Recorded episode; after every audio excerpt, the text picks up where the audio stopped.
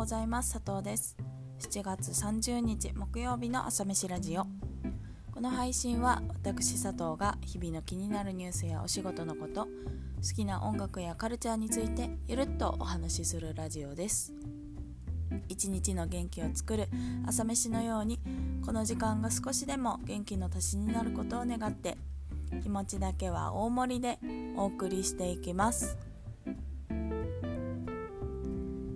はい朝飯ラジオ第、えー、37回目の配信です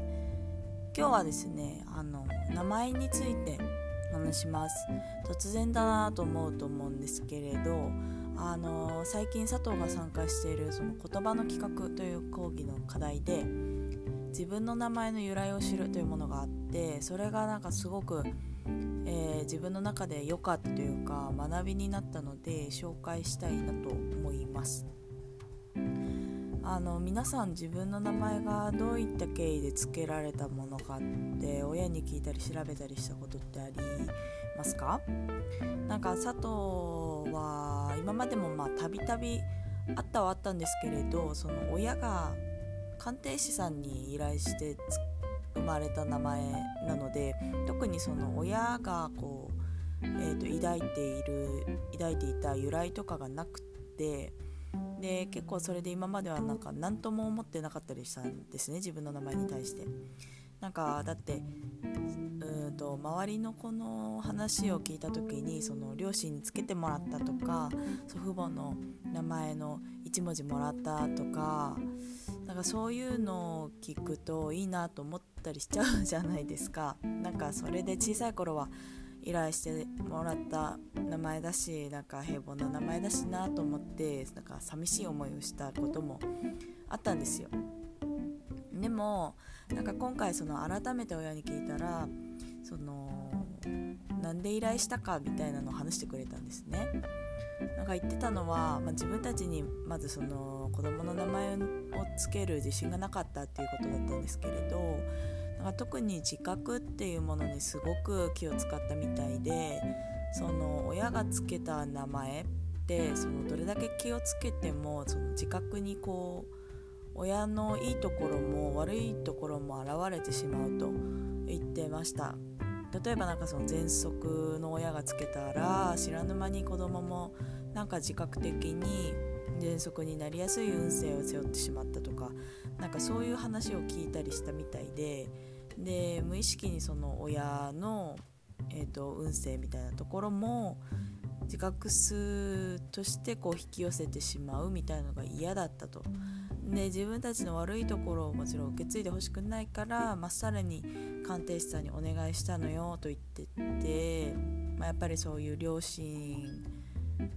なりの考えがあってしていたことだったんだなって感動しました。うん、でなんか実際改めてその自覚で判断する生命判断の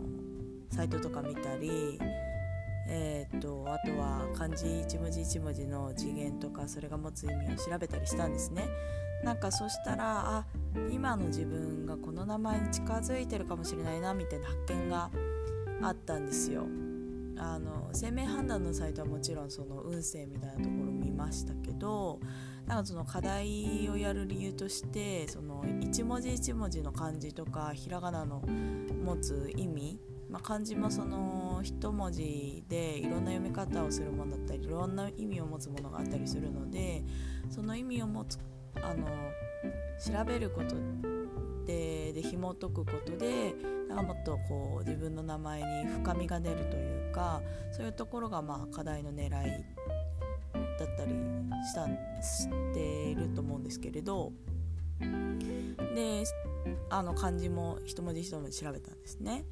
で佐藤の名前は旧漢字の佐藤に「唐」があの草冠離れてるんですよ。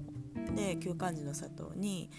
衣辺に谷の湯と香水の香の「か」で佐藤ゆかっていうんですけどその一つずつ紐解くとなんかですねその「さ」に関してはやっぱりなんかその人面に「さ」「さ」って左じゃないですか。なんか人をこう助けるみたいなとこ支えるみたいなところから来てて助けるっていう意味があったりまあ、塔はね富士ということで富士の花の、えーと、持つ名前を、ま、持つその名前の、うんと、意味かな？の富士の花の持つ意味みたいなのを調べたらなんかこう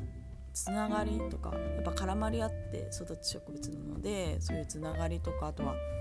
まあ、優しさだったりあの離れないみたいなところが言う意味があったりあとは言うに関しては大きな谷の衣というところからこうゆとりがあって豊かなことを連想させると。で名前で用いる場合にはその落ち着きのあるゆとりのある子とかあとは周囲の人たちをこう調和させて発展させる子。なんかゆとりっていうところからその平和とか争いがないみたいなところもこう連想させるみたいでっていう思いが込められたりあと「か」はキビをこう口に挟んだ様子からなる甘い香りみたいなのを意味するんですけれどなんかそこからその人を引きつけられるような魅力を持つ好ましいものを持つような人になってほしいみたいな思いが込められたりすると。でああなるほどな一文字一文字なんかそういう意味があるんだなって思いながらプラスの生命判断みたいなところを見るとなんかこう仲間の中でその自覚的にですよ自覚的な運勢として仲間の中でみんなから頼られて引っ張るとか人柄の良さでこう仲間の輪が広がるとか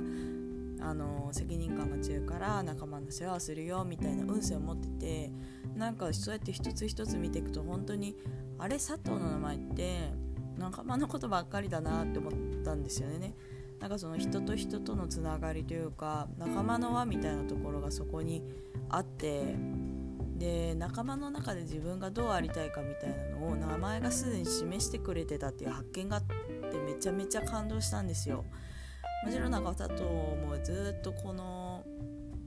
名前と一緒に過ごしてきましたけどまあなんかこういう意味を持ってるっていうのはもちろん今初めて知ったことですしすごく感動してなんか平凡だなって思ってましたけど改めて自分に合ってるなって思いましたしこうありたいなって思ったっていうところでなんかこれからの人生をこの名前と一緒に進めていきたいなって思ういいきっかけになりました。本当になんか今やったからこそ良かったんだなとも思っててなんで皆さんももし時間があったらこの大人になったタイミングで改めて自分の名前について調べてみるというのもいいんじゃないかなと思います。はい。では最後に今日の1曲。今日はですね、えー、最近ちょっと遠くに行きたいなみたいなマインドがあってちょっとたまに聞き聞いたりしてるんですけれどなんかドライブ中に聴きたくなる曲を紹介します。ラッキーオールドサンデーさよならスカイラインという曲ですあの昔からこの曲を聴いてるんですけどなんかですねこう信号がないまっすぐな道を爽やかな空の下で走っていくみたいなイメージがあってすごく好きな曲です。ぜひ聴いてみてください。それでは今朝はこの辺で今日も一日頑張りましょう。また明日。